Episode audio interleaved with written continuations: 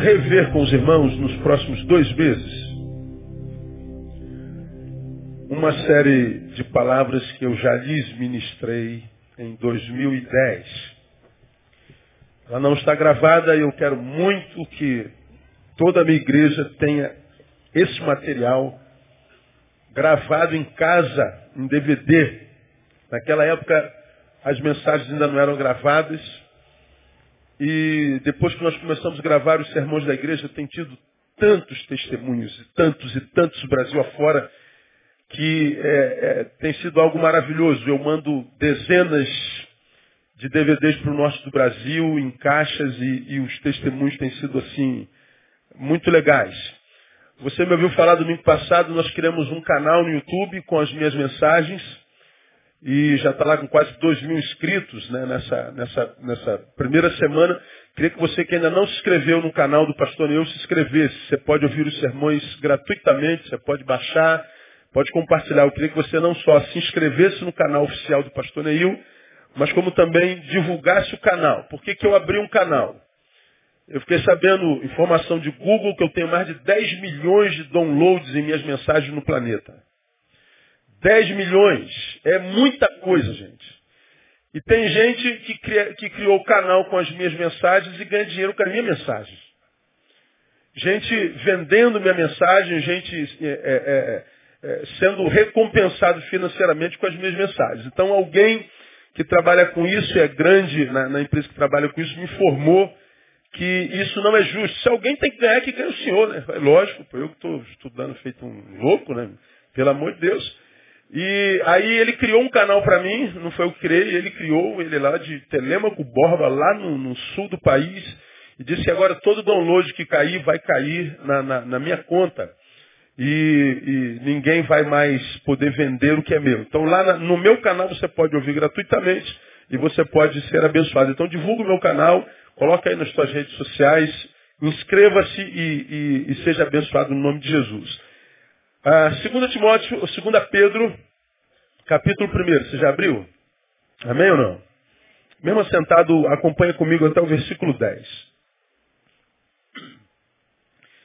Simão Pedro, servo e apóstolo de Jesus Cristo, aos que conosco alcançaram fé igualmente preciosa na justiça do nosso Deus e Salvador Jesus Cristo. Graça e paz os sejam multiplicadas no pleno conhecimento de Deus e de Jesus nosso Senhor. Visto como seu divino poder nos tem dado tudo o que diz respeito à vida e à piedade, pelo pleno conhecimento daquele que nos chamou por sua própria glória e virtude, pelas quais ele nos tem dado as suas preciosas e grandíssimas promessas, para que por elas vos torneis participantes da natureza divina, havendo escapado da corrupção que pela concupiscência há no mundo. Por isso mesmo vós, empregando toda a diligência, acrescentai à vossa fé a virtude, à virtude a ciência, e à ciência o domínio próprio, ao domínio próprio a perseverança, e a perseverança a piedade, e a piedade a fraternidade, e a fraternidade o amor.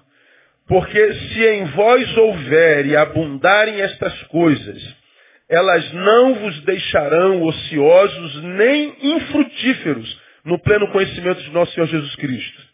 Pois aquele em quem não há estas coisas é cego, vendo somente o que está perto, havendo-se esquecido da purificação dos seus antigos pecados. Aí vem o 10.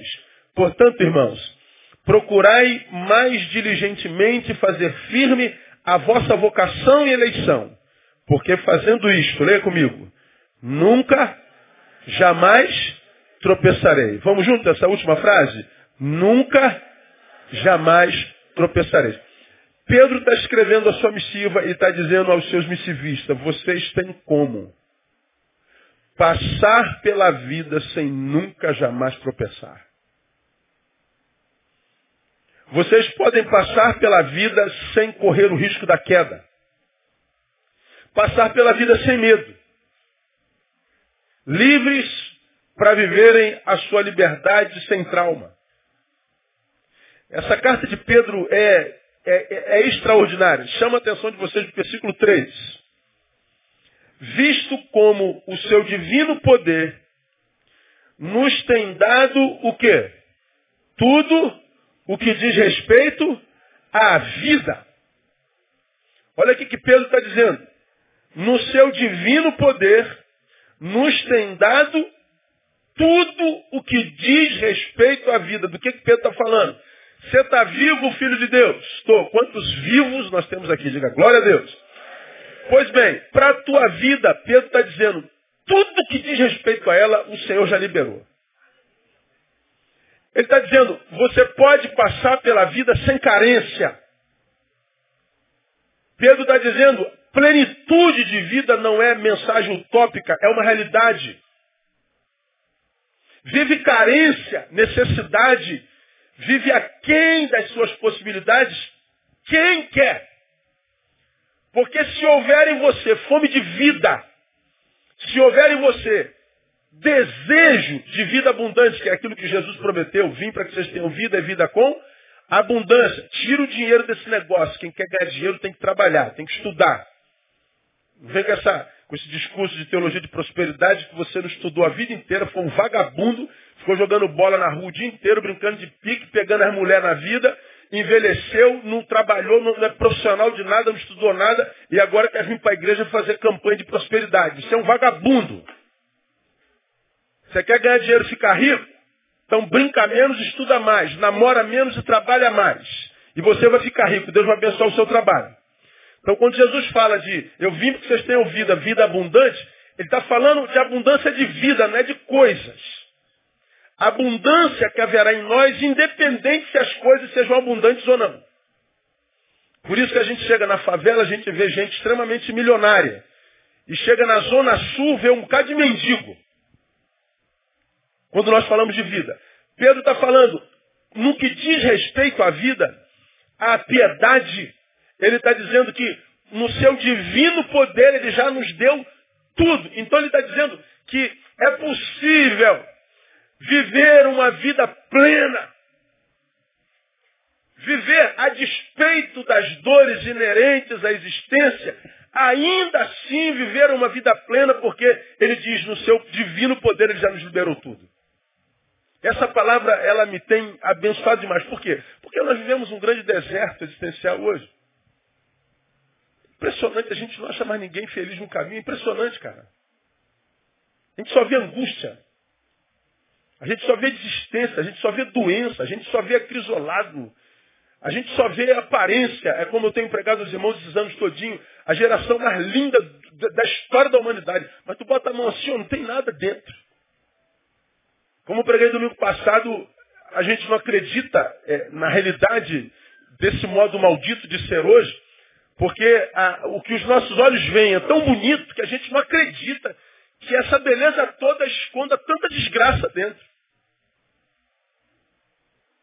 A gente vê tanta foto publicada de gente realizada, se sentindo feliz. A gente está tão bombardeado pela imagem da superação, da alegria, da, da realização, das viagens, das conquistas, das superações, que a gente não acredita que quando a gente fala em desgraça, a gente esteja falando a verdade. Lá no fundo a gente sabe que Facebook é um mundo que não existe. Quando se desliga as, as máquinas de fotografia, os celulares, quando se fecha as cortinas, o palco, quando se desliga, desliga as luzes dos bailes, das festas, e aí a multidão, onde só há inconsciência, né? o inconsciente coletivo, não há consciência na coletividade, só inconsciência. Quando o inconsciente coletivo se dispersa e a gente vem para a consciência subjetiva, o que sobra é dor. A alegria dessa geração só dura enquanto o, o efeito do álcool está funcionando, o efeito da droga está funcionando. Por isso, toda foto que você vê tem um sujeito idiota com a garrafa de, com um copo de cachaça na, na mão. Todo mundo tira foto com um copinho de cerveja, inclusive os idiotas dos crentes fazendo propaganda da Brahma, seu imbecil. Eu sou, sou, quase tentado, tomara que o filho dele cresça e vire um alcoólatra. Já que ele está fazendo propaganda de bebida alcoólica.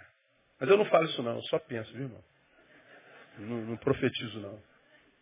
E se acontecer, mas também não vou ficar triste não. Vai ser burro.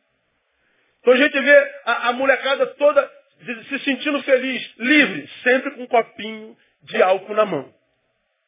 Fazendo propaganda da sua falsa felicidade. Daquele sorriso que só é sorriso porque está à base de alguma coisa, porque está motivado por alguma coisa. Não é essencial, não é verdadeiro, não é puro. É estímulo externo que dura só enquanto o estímulo externo estiver lá. Pedro, ele está falando de uma realização que acontece dentro, que não precisa de estímulos externos. E ele está dizendo, a origem é divina, vem de Deus. Não é utopia. É verdadeiro.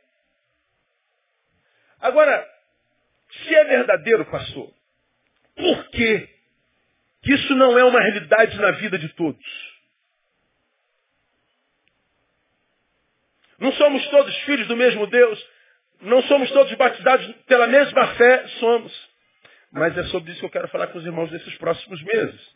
Porque quando você vai lá no versículo 5, olha que coisa interessante.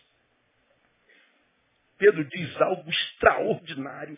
Ele diz assim, por isso mesmo vós, empregando toda a diligência, leia comigo o restante, acrescentai à vossa fé o quê?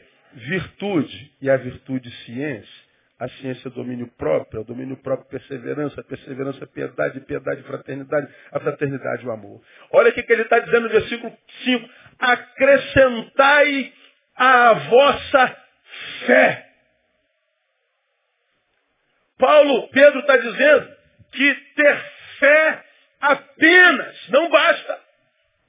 Olha o que, que Pedro está dizendo aí. Acrescentem à vossa fé virtude. Acrescentem à vossa fé ciência. Acrescentem à vossa fé domínio próprio. Acrescentem à sua vossa fé perseverança, piedade, fraternidade e amor. Acrescentem à vossa fé. Veja, Paulo, Pedro está falando que a minha fé precisa de suplemento. E diz que quem suplementa a minha fé sou eu. Ele está falando de virtudes humanas. E ele diz que quando eu que fui alcançado pela fé, suplemento a minha fé com, com, com virtudes humanas, aí ele vai lá no versículo ah, 10 e diz, portanto, irmãos, procurai mais diligentemente fazer firme a vossa vocação e eleição, porque se vocês fizerem isso, nunca, jamais tropeçareis. Como quem diz, se você tiver só fé, mas não trabalhar a sua humanidade, acrescentando virtude à sua fé, você vai tropeçar. Você vai levantar. Tropeça de novo. Você vai levantar de novo. Possivelmente tropeça de novo. A sua vida vai ser uma inconstância constante. O que, que será constante na tua vida? Inconstância.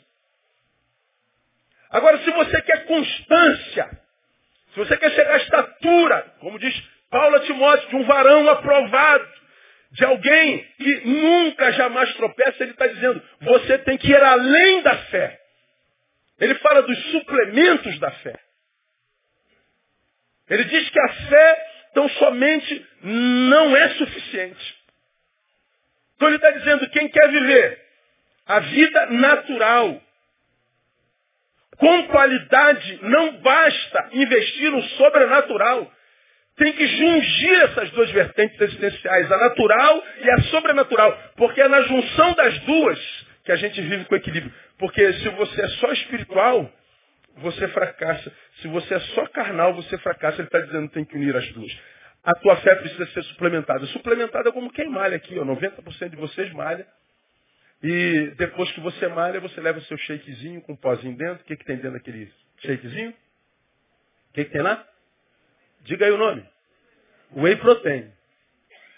Alguns, além do whey protein, botam o quê? L-glutamina. Alguns, além da L-glutamina, botam o quê? Creatina. E vai botando tudo que é tina da vida. Por quê? Porque aquilo é chamado de suplemento. Você acaba de malhar e aí toma um suplemento que é para reconstruir os músculos. Pedro está falando de uma reconstrução dos músculos espirituais. Suplementação da fé. Quando a fé apenas não basta. Por que não basta? Porque se ela não for suplementada, a gente fracassa na fé. Pastor, tem base bíblica para falar que a gente fracassa na fé? Deixa eu mostrar para vocês. Abre a tua Bíblia em 1 Timóteo, capítulo 1. Hoje a gente está tá começando, tá, irmão? 1 Timóteo, capítulo 1. Veja comigo o versículo 19. Vamos ver se a gente pode fracassar na fé. Lembra que Paulo está escrevendo Timóteo? Aí ele diz assim no versículo 19, são vários, eu vou fazer rápido. Conservando a fé e uma boa consciência, a qual alguns, havendo rejeitado, leiam para mim o restante, naufragaram no tocante à fé. Olha o que, é que Paulo, Paulo, está dizendo a Timóteo. Veja o 18. Esta demonstração te dirige, filho Timóteo que segundo as profecias que houve acerca de ti, por elas peleje a boa peleja. E o que, que é peleja a boa peleja, Paulo? Conservando a fé, uma boa consciência, a qual alguns, havendo rejeitado, naufragando no tocante à fé, e entre estes Imineu e Alexandre, os quais entreguei a Satanás para que aprendam a não blasfemar. Ora, Imineu e Alexandre foram discípulos de Paulo. Paulo está dizendo, fracassaram na fé, naufragaram no tocante à fé. E Paulo pega pesado. Paulo diz, eu entreguei a Satanás. Veja, dizem, dizem, dizem que eu que sou ruim. Eu nunca entreguei ninguém a Satanás, está maluco. Isso é Paulo. Agora Paulo está dizendo, há como fracassar na fé. Quer ver um outro versículo? Veja o capítulo 4 desse versículo, desse, desse livro aí mesmo. Capítulo 4, versículo 1. Olha o que, que Paulo está dizendo a Timóteo. Mas o Espírito expressamente diz que em tempos posteriores alguns o quê? Apostatarão da fé. Como? Dando ouvidos a espíritos enganadores e a doutrinas de demônios, pela hipocrisia de homens que falam mentiras e têm a sua própria consciência cauterizada. Paulo está falando que nos últimos tempos o Espírito expressamente diz, alguns apostatarão da fé. Tiveram fé? Tiveram. Perderam-na.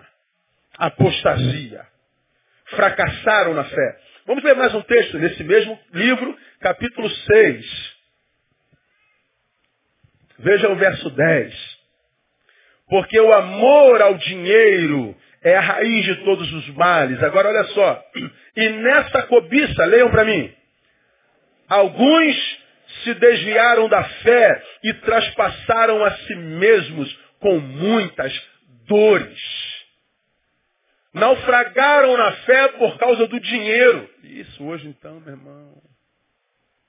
E por causa do fracasso da fé e pela submissão ao dinheiro, diz o texto, transpassaram a si mesmo com muitas dores. Ou seja, eu posso fracassar na fé. Veja nesse mesmo capítulo 6, versos 20 e 21.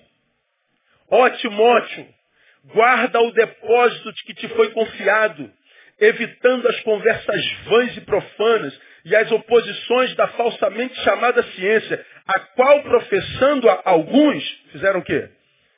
Desviaram da fé. Paulo fala, no que nós já lemos, amizades podem desconstruir a fé, o amor ao dinheiro desconstrói a fé, conversas pífias desconstroem fé, o envolvimento com a ciência desconstrói fé, e vamos ler mais, mais, mais dois versículos. Capítulo 2, 2 Timóteo, capítulo 2. 2 Timóteo, capítulo 2. Veja o verso 16.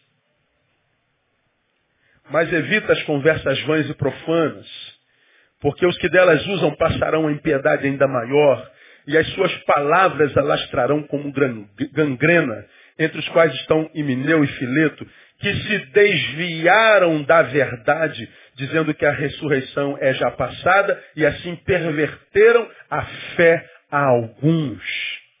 A fé não é suficiente para gerar vida na vida dos que creem. Não é um milagre. Eu creio, pum, minha vida se transformou em vida.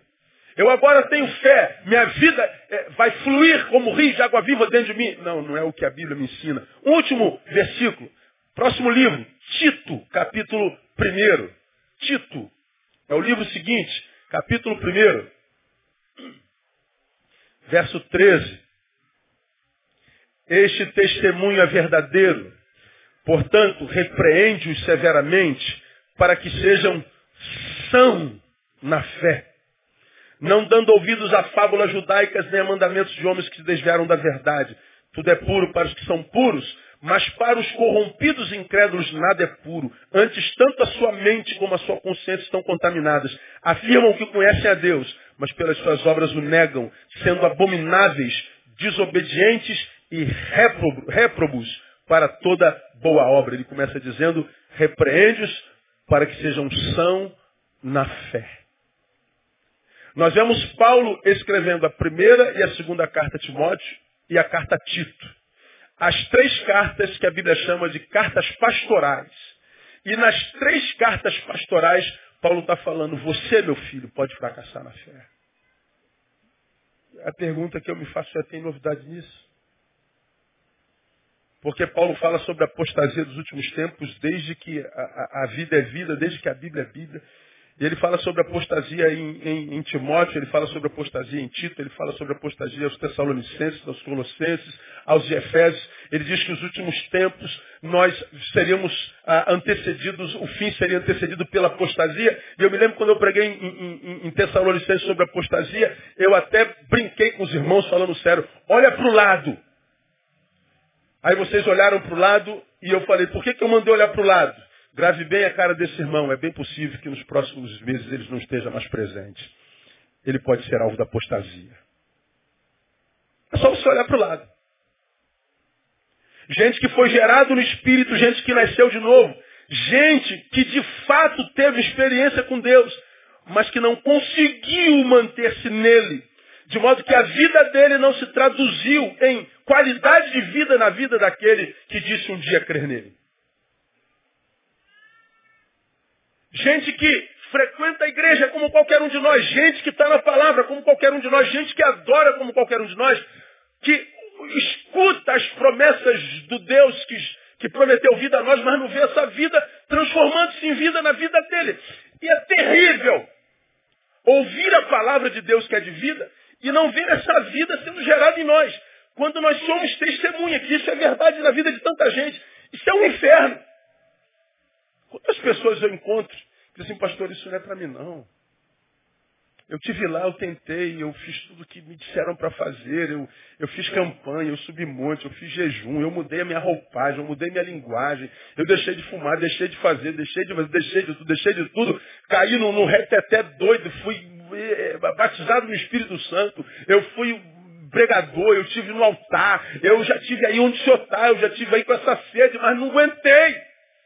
E por que, que não aguentou? Porque o que gera vida na vida de um filho de Deus não são comportamentos litúrgicos, não são campanhas eclesiásticas, não é sacrifício, é suplementação da fé. Nós vamos falar nesses próximos meses sobre, sobre cada um desses suplementos, um a um. Um a um. Para que a gente aprenda o que, que a gente precisa gerar na nossa fé, para que a nossa vida seja uma vida que vale a pena ser vivida. Porque se eu sei que posso fracassar na fé, eu, eu, eu preciso, como Pedro me, me, me ensina, suplementá-la. Porque se eu não a suplemento, eu posso tê-la de verdade, mas eu não vou ver os frutos dela gerados em mim. E qual é o maior problema, irmão? O maior. Quando o assunto é perda da fé. Quando o assunto é fracasso na fé. O que é de mais grave nisso? Bom, eu mostro para vocês também na palavra. Efésios capítulo 2. Você conhece de cor esse versículo. Porque pela graça sois por meio da? Isso não vem de vós, é dom de Deus. Pela graça sois salvos. Ninguém é salvo porque merece. Somos salvos pela graça. E você já aprendeu como é que a graça age em nós. Você aprendeu na escola bíblica dominical, quando você era molequinho, o que, é graça? Graça é favor e merecido. Caris. É um presente. Você é salvo como presente de Deus, como bondade de Deus. É um favor que Deus te faz sem você merecer. Graça é aquilo que faz com que a gente receba o que a gente não merece. Tem a misericórdia, que é o oposto da graça. Graça, recebo o que não mereço. Recebo o que não mereço. E misericórdia, eu não recebo o que mereço. Pequei. O salário disso é a morte. Mas aí entra a misericórdia e diz, não, você não vai merecer o que você recebe. Você não vai receber o que merece. Morte. Graça, eu não mereço ser salvo. Mas você recebe, mesmo não merecendo. Ele nos abençoou com graça e misericórdia. Como que a graça se estabelece na vida? Como é que a gente entende a graça, pastor? Simples. Romanos capítulo 3 diz que todos pecaram. E o que, que aconteceu? Destituídos estão da glória de Deus. Todos pecaram. E o capítulo mais adiante, que é o 6, diz que o salário do pecado é o quê? A morte. Se todos pecaram e o salário do pecado é a morte, significa dizer que todos nós deveríamos estar o quê? Mortos. E não estamos, glória a Deus. Por que, que nós não estamos mortos? Graça. Você devia estar morto. A graça é o que sustenta a vida. A graça viabiliza a vida. A graça é o que faz a vida continuar viva. Agora, uma vez que eu estou vivo, estou vivo para quê? Para viver abundantemente. Qual é o problema se eu fracasso na fé? Eu saio de debaixo da graça? Não, eu continuo debaixo da graça, vivo. Mas o que, que acontece se a fé fracassa? Eu continuo vivo que não consigo viver. Fique tranquilo, morra, que você vai para o céu. Fique tranquilo, não mexe na tua salvação não. Mas o problema de fracassar na fé é que enquanto eu não morro, eu vou viver uma vida desgraçada. Fracassar na fé é não ver os frutos da própria salvação. Eu sou salvo pela graça mediante a fé. Então, minha fé fracassou enquanto fruto. Eu continuo debaixo da graça. Portanto, o que é fracassar na fé? É não morrer mas a despeito de não morrer, não conseguir viver. A gente ilustra isso muito facilmente entendendo o episódio de Lázaro. Jesus manda tirar a pedra, e o que, que Jesus diz? Lázaro, sai para fora. Lázaro saiu, venceu a morte. Acabou aí a obra de Jesus na vida de Lázaro? Quem se lembra do episódio? Ele fez o quê? Desatai-o e deixai o quê? Ir. Por que, que desatai-o? Porque o morto, naquela época, ele ficava nessa posição deitada e eles faziam dele uma múmia. O envolviam totalmente com ataduras, totalmente, 100%. Todos eles assim, não havia caixão. Eles eram todos envoltos por ataduras. Aí o Senhor vence a morte na vida de Lázaro, mas ele entende que vencer a morte não é suficiente. É preciso tirar as amarras. Senão, ainda que vivo, ele não consegue ir. É exatamente o que acontece conosco quando a gente fracassa na fé. Nós não morremos, mas também não vivemos. Agora, estar vivo e não viver deve ser pior do que a morte. Lembra que eu preguei sobre suicídio? Aliás, eu prego sobre isso há cinco anos. O suicida, quando se mata, ele não quer matar a vida, quer? Não. O que, que ele quer matar? A dor. Quero morrer! Não. Ele está dizendo, quero viver! Mas eu não consigo! E não adianta você falar, rapaz, não faz isso para a tua vida, sua vida é boa, não faz isso não. Eu não consigo transformar a minha existência em vida. Eu quero viver. Mas eu não consigo. Porque ele não consegue viver, ele prefere morrer. O que, que o suicídio ensina? Que pior do que a morte é a ausência da vida. Ele prefere morrer a estar vivo e não conseguir viver. Como é que a gente consegue viver uma vida que vale a pena? Pela fé. O que é fracassar na fé? É ter sido ressuscitado dos mortos pela graça de Deus. Ser alvo da salvação do Cristo da cruz, mas a despeito disso continuar em ataduras e não conseguir viver uma vida que vale a pena. E por que, que a gente não consegue viver essa vida que vale a pena? Porque a, a fé não está suplementada. A gente vive fracassando. Ele disse, a gente suplementar, nunca jamais tropeçareis. Agora, se a gente não suplementa a fé, se a gente acha que a fé é uma força em si, que me capacita para viver as agruras da vida, a gente acaba vivendo essa, essa inconstância constante.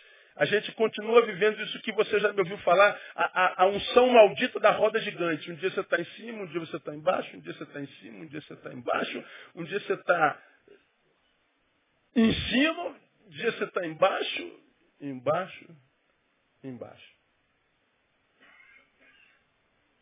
Viver essa inconstância, um dia no fogo, um dia na água, um dia no gelo, um dia no calor, um dia no alto, ninguém suporta viver isso. Chega uma hora que você vai estar tão cansado que você se entrega, você desiste. É o que a gente vê o tempo todo. O cansaço que você está sentindo nesse exato momento é o cansaço que todo ser vivo vive.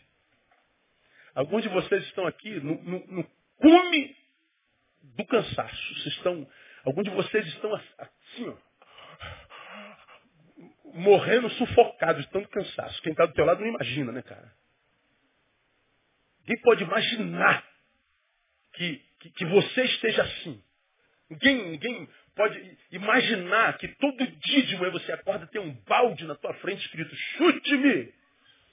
E você fica doido para chutar um balde e quebrar tudo. Ninguém sabe, né? Todo mundo sente isso. Onde que entra o valor da fé? É a fé que vai renovando a nossa força cada manhã. Na mesma proporção em que a misericórdia é renovada toda manhã. Na mesma proporção em que a graça é renovada toda manhã. Por que, que a graça se renova toda manhã? Porque a palavra diz que todo dia carrega em si o seu mal. Por isso que a Bíblia diz que basta a cada dia o quê? Seu mal. Todo dia tem mal. O que, que a fé faz em nós? Nos capacita para vivermos o mal de um dia só. E não carregar o mal de hoje para amanhã, porque senão amanhã fica insuportável. O que, que acontece com a humanidade contemporânea? Ela vai somando mal de dias. Porque não tem competência para lidar com o mal do dia. Ela vai somatizando, somatizando, somatizando. Chega uma hora que depois de meses, anos, você não está mais suportando.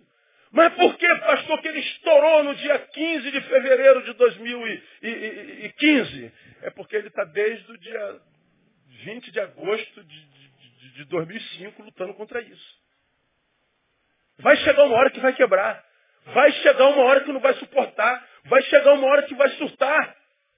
Todo mundo passa por isso. Onde entra a fé nisso? A fé, ela vai nos capacitando para viver o mal daquele dia apenas. Você já me viu pregar aqui que não existe mal num dia para estragar a vida de ninguém. Se você tem sua vida estragada, você conhece alguém que estragou a vida, não foi o mal de um dia só. Foi a somatização de muitos dias. No hoje não tem mal suficiente para estragar a sua vida. Você pode ter vivido hoje o teu pior dia. Mas esse dia, sozinho, não é capaz de estragar a tua vida. É somatização. Por que, que eu não posso fracassar na fé? Porque é por ela que nós somos salvos. Salvos não é só do inferno, é salvo do mal do dia. Salvo do agora, insuportável. Por isso que eu não posso fracassar na fé. Por isso que Pedro está dizendo, vocês precisam suplementá-la. Por que, que eu não posso fracassar na fé? 1 João capítulo 5, veja lá.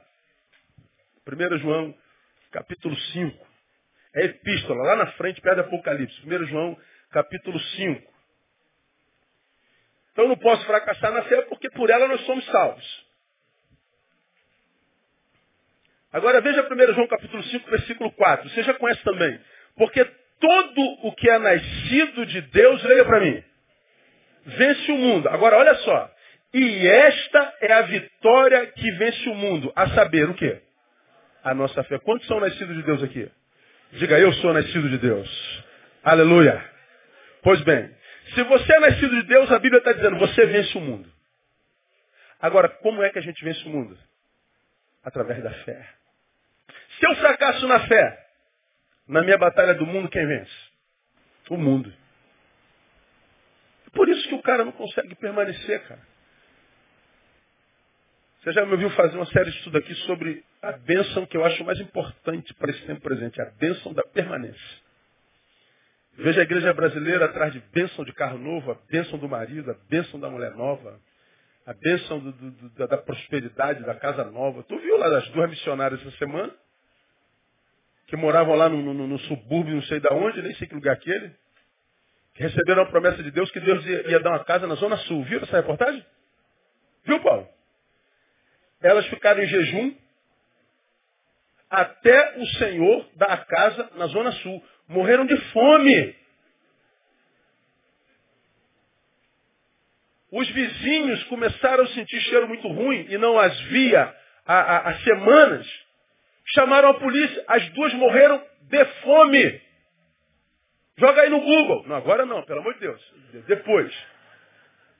E você vai ver reportagem. Duas mulheres morrem de fome. Por quê? Porque o Senhor disse que Ele lhes daria uma casa na Zona Sul. Nós não queremos morar nesse bairro pobre. Nós queremos uma casa maravilhosa. Olha o que, que a igreja está gerando na cabeça dos crentes. Agora, o que, que a gente precisa, irmão? A gente só. A, a nossa luta, nesse tempo de tantas e, e, e velozes transformações, deformações, a nossa luta é para a gente continuar sendo quem a gente é. Servo e adorador do Altíssimo. A minha luta é para continuar a ser quem eu sou. Publiquei, você me ouviu falar ah, domingo passado, essa semana foi publicada uma, uma, uma, uma, uma meme no meu Face. E parte de uma mensagem que eu preguei no Comep no carnaval desse ano. E eu botei lá. Ah, eu não entro, eu evito brigas a qualquer custo. Não entro em competições desnecessárias com ninguém por uma simples razão. Eu sei que vou perder. Quer brigar com o Neil? Não, não briga não, eu, sei, eu não quero brigar contigo não, eu sei que eu vou perder. Vamos discutir filosofia, teologia, existência de Deus. Não, brother, você é melhor do que eu, eu vou perder com você. Eu não entro em briga e discussões desnecessárias. Por uma simples razão. Eu sei que vou perder. Por quê, pastor? Porque eu estou gastando todas as minhas forças em uma outra luta. A luta contra mim mesmo. Deu 140 mil visualizações. A nossa luta é contra a gente, cara. A nossa luta é desse velho homem contra aquele novo que o Espírito Santo gerou dentro de nós pelo Cristo. E Paulo diz que vivem brigando entre si para que um não faça a vontade do outro. A nossa luta é para continuar sendo quem a gente é. E a gente gasta nossas forças, que são mínimas, lutando um contra o outro. Buscando ter razão, ao invés de buscar ter paz. A paz é mais importante do que a razão. Vivemos um tempo de deformação espiritual. A humanidade desumanizou-se, coisificou-se, monstrificou-se. Como eu preguei domingo, está difícil amar gente demais. Está difícil amar ser humano. Porque nós estamos nos bichificando, nos monstrificando. Nós estamos ficando uma coisa que não dá para amar mais. Estamos horríveis. A deformação é muito rápida. Qual é a nossa luta? Continuar sendo quem nós somos no coração de Deus. E como é que a gente continua ser quem é no coração de Deus? Pela fé. Pela fé. Esta é a vitória que vence o mundo a saber, a vossa fé. Se de um lado, pela graça, nós somos salvos, veja, pós-morte também. Aqui nós está dizemos, ante-morte, a gente vence o mundo. E vencer o mundo está cada vez mais difícil. Está cada vez mais complicado cada vez mais impossível. Só pela fé. Por isso que eu não posso fracassar na fé. E por que, que eu não posso fracassar na fé? Terceiro, abre a tua Bíblia em Hebreus 11. Terminamos. Hebreus 11, 6, você conhece muito bem. Ora, sem fé, leia para mim. É impossível o quê? agradar a Deus. Qual é a palavra mais forte nessa primeira parte desse versículo aí? Qual é a palavra mais forte aí? Não ouvi? Impossível. Aí no estadio de sem fé, não dá para agradar a Deus. Ele está dizendo, é impossível. Agora, para que, que um cristão existe? Para agradar o seu Deus. Você que está aqui comigo esses anos todos, esse ano eu faço 25 anos de ministério e aqui nessa igreja há 23 anos. E meu pai é morto há 23 anos. E eu falo do meu pai o tempo todo. Todo mês eu falo do meu pai. A figura dele é tão poderosa em mim, foi tão poderosa em mim, que quando ele era vivo, eu era jovem, o amor e a paixão e o respeito pela pessoa que ela era tão grande, que eu vivia em função da imagem do meu pai. Quando eu ia cometer algum delito, eu pensava, pô, se meu pai souber isso de mim, ele vai se entristecer, ele vai sentir vergonha. E eu não fazia por respeito à memória do meu pai. Eu faço 49 anos esse ano, ano que vem, meio século. Mesmo com quase meio século, meu pai morto há 23 anos.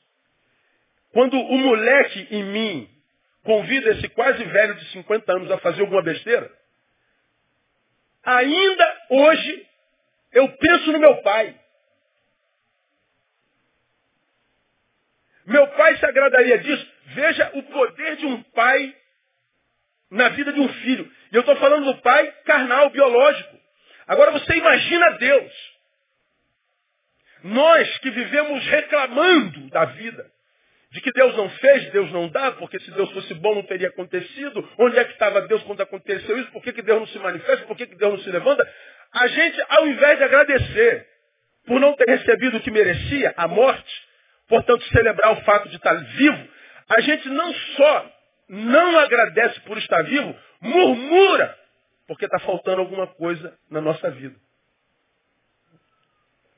Agora, se nós fôssemos de fato convertidos, tivéssemos a consciência de que estamos vivos só pela graça, meu irmão, a gente não reclamaria da vida, mas jamais. Jamais. O que motivaria o que seria a, compulsão, a impulsão, a força propulsora da vida seria a gratidão. A gente praticaria o que Paulo ensina em tudo dai graças. Por quê? Porque essa é a vontade de Deus. E por que eu vou dar graça porque essa é a vontade de Deus? Porque eu vivo para fazer a vontade de Deus. Mais do que querer que Deus faça a minha vontade, eu quero que Deus me dê força para que eu faça a vontade dele. Isso é ser cristão. Ser cristão é viver para agradar o seu Pai. Agora, Hebreus diz, nós nunca agradaremos a Deus sem fé. É impossível. E por que, que a gente agrada a Deus, cara? Claro, porque a gente ama, mas é claro porque a gente tem recompensa, né? Entrega o teu caminho ao Senhor, confia nele, e o mais ele fala, deleita-te também no Senhor, e ele te concederá que deseja. Agrada-te do Senhor e Ele te concederará o que deseja o teu coração. Agora, não tem como agradar o Senhor se não for pela fé. Por isso que eu não posso fracassar na fé. Meu irmão,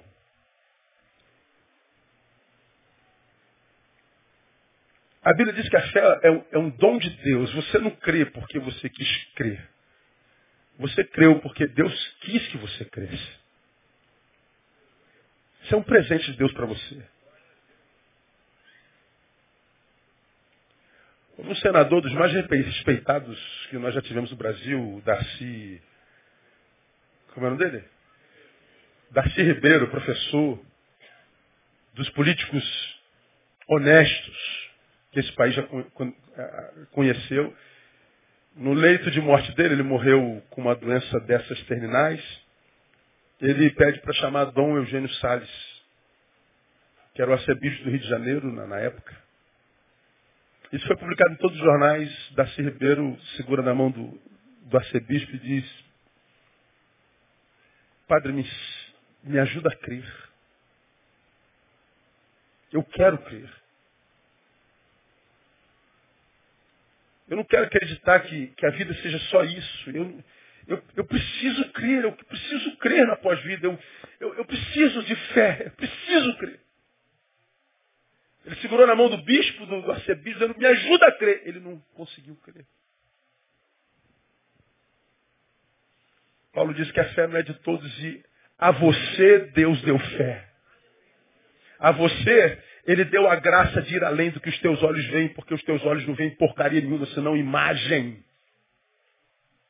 A nós ele deu a graça de estarmos como alguns irmãos certamente estão no hospital nesse exato momento, presos numa cama por, um, por uma doença. Ainda que corporeamente naquela cama, pela fé, eles já estão fora dessa cama há muito tempo, já celebrando o Senhor por isso. De modo que a angústia da cama não consegue prendê-los totalmente, porque a fé os tira de lá. Fé é transcendência. Roubar a fé do homem é fincá-lo na terra e roubar a sua transcendência. Fé é dom de Deus.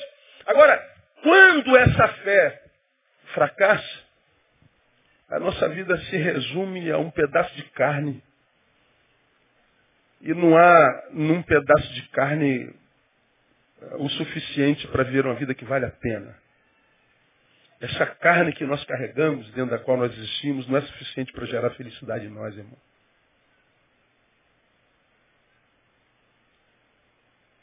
Eu preciso, dentro dessa carne, acreditar que quando eu voltar para casa, minha filha menor já está lá me esperando, porque ela não vê a igreja hoje, ela está na faculdade. Estava no, estágio. Eu não sei onde ela está, não sei se aconteceu alguma coisa, deixou de acontecer.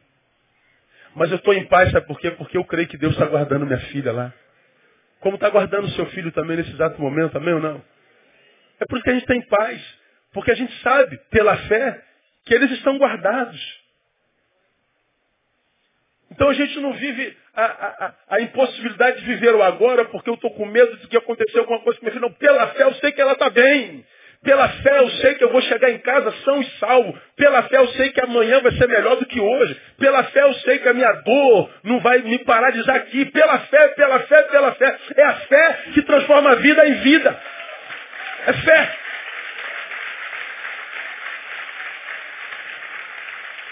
Não tem a ver só com salvação. Porque eu preciso ser ressuscitado dos meus pecados, mas ser livres para viver a vida. Porque estar vivo e não conseguir viver é, é, pior do que a morte. Como que a gente vive isso, irmão, à luz de Pedro? Voltando para a primeira, é, segunda Pedro, capítulo 1, para a gente terminar.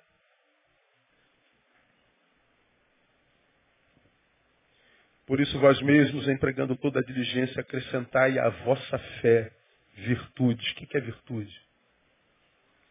Ciência. Que ciência é essa? Domínio próprio, perseverança, piedade, fraternidade, amor. E aí ele diz: se em vós houver e abundarem estas coisas, elas não vos deixarão ociosos nem infrutíferos. Se em vós houver e abundarem estas coisas. Ele não fala mais da fé. Ele fala dos suplementos dela.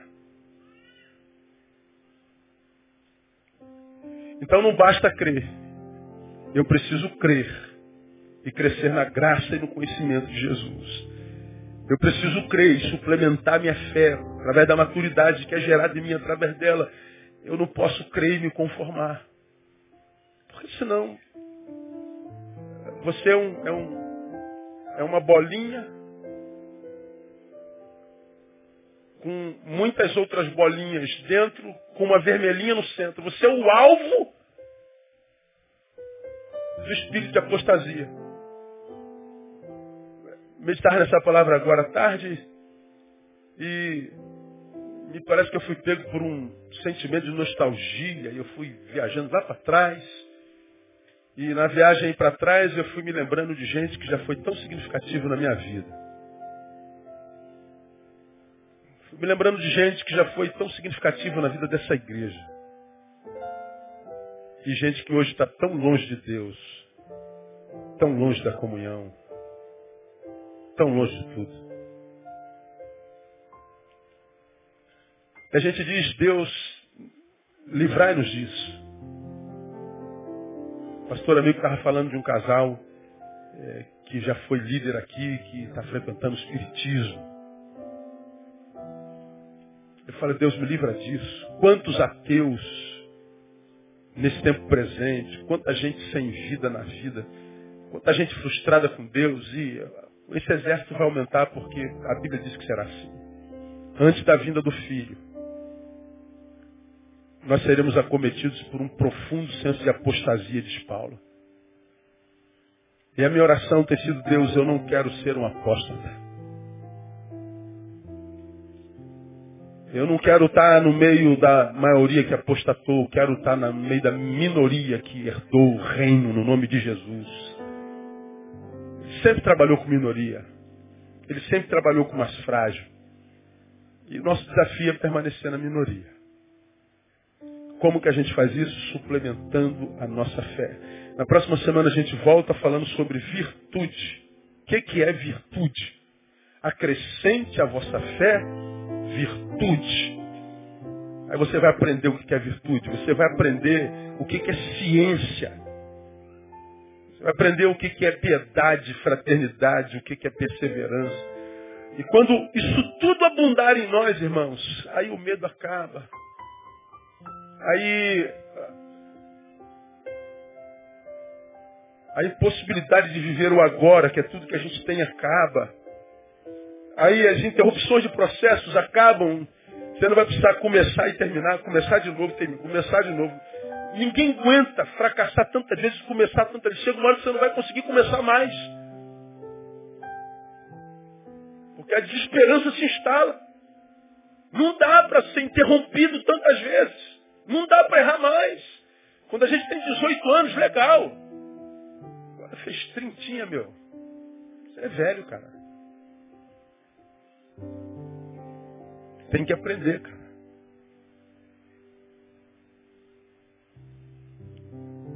E aí você pensa que isso é brincadeira.